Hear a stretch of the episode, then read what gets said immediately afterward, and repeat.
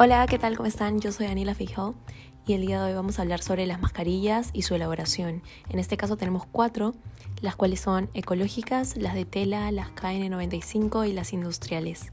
Vamos a hablar sobre cuáles protegen más, cuáles no y así para que ustedes puedan ver cuáles son las que les convienen más. Ok, entonces las primeras mascarillas con las que vamos a empezar son con las ecológicas.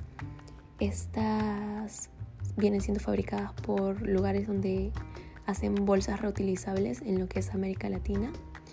Eh, la tela que utilizan son las TNTPP y todo esto, todo el diseño de la mascarilla produce que esa sea desechable y troquelada, lo cual quiere decir que no tiene elástico, lo cual reduce la manipulación y lo hace mucho más higiénico.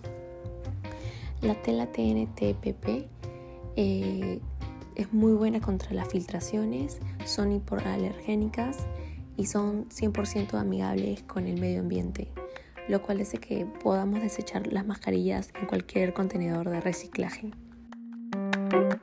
Ahora vamos a hablar sobre la elaboración de las mascarillas de tela.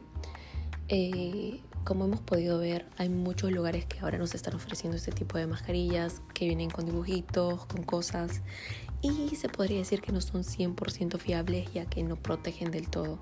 Sí te cubren y sí te llegan a proteger en un poco de porcentaje, pero no es la protección máxima que se requiere para parar el virus, ¿no?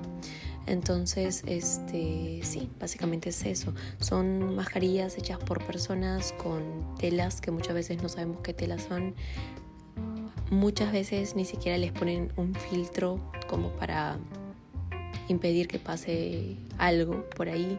Vemos muchas que no, no absorben la humedad. Es más, les pasa el agua, no son repelentes al agua. Entonces, si no son unas mascarillas muy recomendables, la verdad a pesar de que en redes nos han enseñado cómo podemos nosotros mismos hacerlas en nuestra casa con algún tipo de tela que tengamos. Ahora vamos a hablar sobre las mascarillas KN95 y su fabricación. Estas son ajustables, poseen un filtro que repele por lo menos el 95% de las partículas que hay en el aire, incluyendo las grandes y las pequeñas. Están hechas de tela con almohadillas que cubren la nariz. Luego son modeladas a la forma que tiene el rostro y proceden a ponerle los elásticos para las orejas, luego se cortan y todo este proceso es hecho por medio de una máquina, pero también hay parte de trabajo manual ya que luego las personas le ponen un recubrimiento para la parte de la nariz, luego se empacan y se sellan. Estas son las mascarillas más recomendadas por los doctores y por todas las personas que han estudiado el virus, ya que dicen que son las que repelen mucho más y que protegen de filtraciones o cualquier tipo de contagio. Muy bien, finalmente vamos a hablar sobre la elaboración de las mascarillas industriales, las cuales suelen ser las más accesibles, las más conocidas y la que la mayoría de personas utiliza por ya haber estado en el mercado hace mucho tiempo.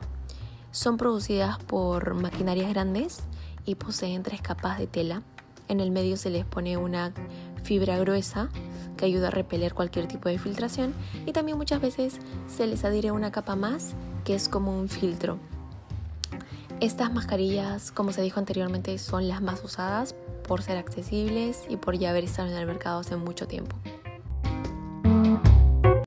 Entonces ahora vamos a hablar sobre cuáles son las mascarillas más recomendadas y las que no tanto.